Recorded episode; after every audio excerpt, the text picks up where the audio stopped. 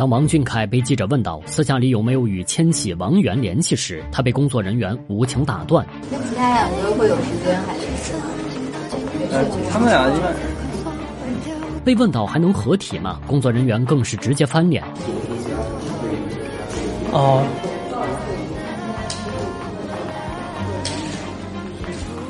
而这一幕也直接让团粉们心碎。王源和易烊千玺成了王俊凯不能提起的名字。尽管公司一直表示三人是单飞不解散，但久不合体也成了粉丝们心头的痛点。粉丝们最初是希望看着他们长大，而今却只能目睹三人渐行渐远。不仅如此，单飞之后他们的差距也越来越大。易烊千玺口碑越来越好，而王源、王俊凯却都遭遇了不同程度的挫折。三人究竟做了什么，才会让差距变得这么大？两千零九年以前，时代俊峰还是一家房地产。公司老板李飞看中了娱乐经济这块大蛋糕，于是大手一挥成立了现在的公司。而公司成立之初，没人知道该怎么运作一家经纪公司，因此经营惨淡，入不敷出。李飞招募了一大批年轻练习生。但面对青黄不接的现状，大家走的走，散的散，只有王俊凯留了下来。彼时的王俊凯热爱舞台，心怀梦想，而他的一首《囚鸟》救活了整个公司。但多年后，时代俊峰成为首屈一指的经纪公司，却卸磨杀驴，故意打压公司的元老功臣。当王俊凯的新引力在抖音达成一亿播放量时，公司悄悄将其下架，而这首歌的所有数据就此清零，以至于大部分人都不知道这首火得一塌糊涂的歌，原唱竟然是王俊。凯当黄磊老师指名道姓邀请王俊凯出演他新的电视剧时，却被经纪人严词拒绝。要知道，黄磊的戏步步经典，这原本能成为小凯踏足影视圈的一块敲门砖，但就这么被经纪人葬送。而王俊凯曾在演唱会上翻唱歌曲《玫瑰少年》，反响十分好，粉丝们都期盼能早日出单曲，但公司却迟迟不肯买下版权。后来，周深和盖再次将这首歌唱火，公司才买下版权。不过，为的并不是他，而是师弟贺峻霖。刚出出道时，王俊凯是团队里人气最旺的那一个，他凭借一己之力拯救了公司。但到如今，他几乎成为 TFBOYS 混得最差的一个，是他的实力变差了吗？在中餐厅中，他的表现可圈可点；在高能少年团里，他的表现让人眼前一亮。而最近出的新歌传唱度也非常高，他的实力没有问题，问题就出在了公司路线、个人规划上。时代峰峻缺乏艺人运作的经验，明白自家公司的劣势。王俊凯也有过自救行动，他曾经与李冰冰的公司合颂合作拍摄《解忧杂货店》，但合颂并没有给他带来好的资源，电影却反被他带火。当年许多观众是冲着他去看的。公司没有带飞他，他的个人规划也不够清晰。如今的王源专注音乐，易烊千玺也将重心放在了电影上，只有他每一样都沾点，但每一样都没有做到最出众。正因如此，才有了如今的困境。不过他尚有几部电影待播，这些影片都灌注了他大量的心血，或许这可以让他逆风翻盘。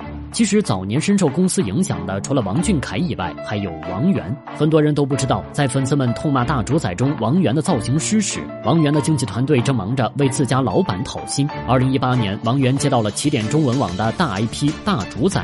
跟他从前出演的公司自制剧相比，这部剧的阵容十分强大，而出圈机会也近在眼前。然而，剧照公布以后，粉丝们纷纷嫌弃王源的造型难看、服道化不走心。这还不算什么，最令团队糟心的是，剧已经拍完上映了，艺人的工资还没有结。据知情人士透露，大主宰杀青之时，剧组就已经将王源的片酬打到了他签约工作室的账户上，但工作室的负责人倒台，工资也被卷跑，上千万的片酬就这样不翼而飞。还好王源杀伐决断，直接起诉了负责人，与其解除了合约。随后，他直接成立了自己的工作室，请了管理人员，自己操持演艺事务。大主宰剧情不佳，没有爆火，而王源也开始为自己规划未来。他知道自己的长项不在演戏上，而在从事了多年的唱歌，因此他并没有像大多数童星一样报考电影学院，而是申请了伯克利大学，出国留学，继续音乐上的深造。而他也将自己的全部精力放到了音乐创作上。二零一六年，王源首支个人单曲《因为遇见你》一经发布，就顺利夺得了亚洲新歌榜冠军和年度十大金曲奖。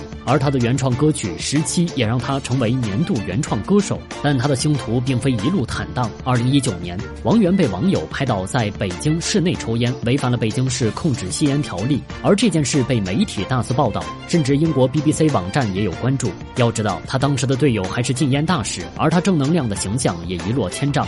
谩骂与抵制随之而来。尽管他后来公开道歉，也于事无补，他的事业受到了严重影响。墙倒众人推，他出席活动时拒绝与粉丝合影，仅仅用手臂挡了一下粉丝，就被解读成了动手打人。而粉丝们也纷纷脱粉回踩，在网上晒他的黑图。那段时间，他承受着巨大的压力，但他并没有放弃自己的音乐事业。他相信，只要有好的作品，就能挽回岌岌可危的名声。而他也做到了。二零二零年的音乐盛典上，他获得了四项大奖，他的《缘》成了最受欢迎的专辑。如今，他专注做音乐，也在积极的寻找自己，追求自我价值。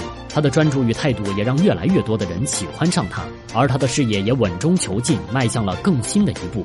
王源的成功是可以预见的，但易烊千玺如今的逆袭却是很多人意想不到的。在某次颁奖典礼上，与易烊千玺共同出演了《送你一朵小红花》的刘浩存，不断对四字弟弟使眼色，希望同他打招呼，但四字根本不看他一眼，甚至最后直接转过了身，就为了杜绝一切绯闻的存在，因为他知道刘浩存向来喜欢蹭热度，刚出道那会儿。他拉踩关晓彤，而如今又想借他的热度，但易烊千玺却无心于凑 CP 和炒作，他只想安安心心去完成自己的作品。刚出道时，易烊千玺是 TFBOYS 中最不被看好的一个。年少的他内向话少，因此即便唱跳实力不错，也经常被当作背景板。而组合最艰难的时候，许多粉丝觉得他长得丑，让他滚出团体。但就是这样一个起点最低的他，却成了队里发展的最好的人。组合宣布单飞时，他没有像两个队友一样签约或者合作其他公司，而是自己成立个人工作室。他很清醒，因为他知道经纪公司的本质是压榨艺人，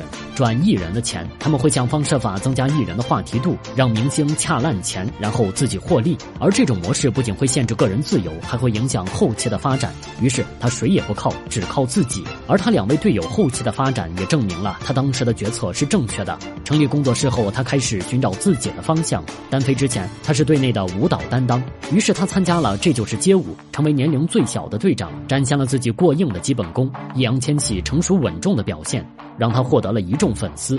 后来，他发掘了自己的表演天赋，于是他自己去面试了《少年的你》。面试之时一波三折，但最终电影却大获成功。他将刘北山这个角色演绎得淋漓尽致，让所有人都对他刮目相看。后来，易烊千玺又相继出演了《送你一朵小红花》《奇迹笨小孩》。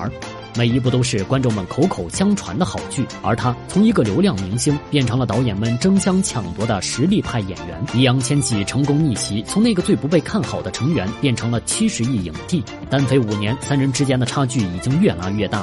而如今，他们也很少同框。上一次合体还是在去年的国庆晚会上，三小只渐行渐远，鲜有合作。团粉们纷纷感叹，但从前的日子也一去不复还。不过，他们三人虽然如今不在一起，但却仍然追逐着自己的梦想。而我们只能祝他们每一个人都梦想成真。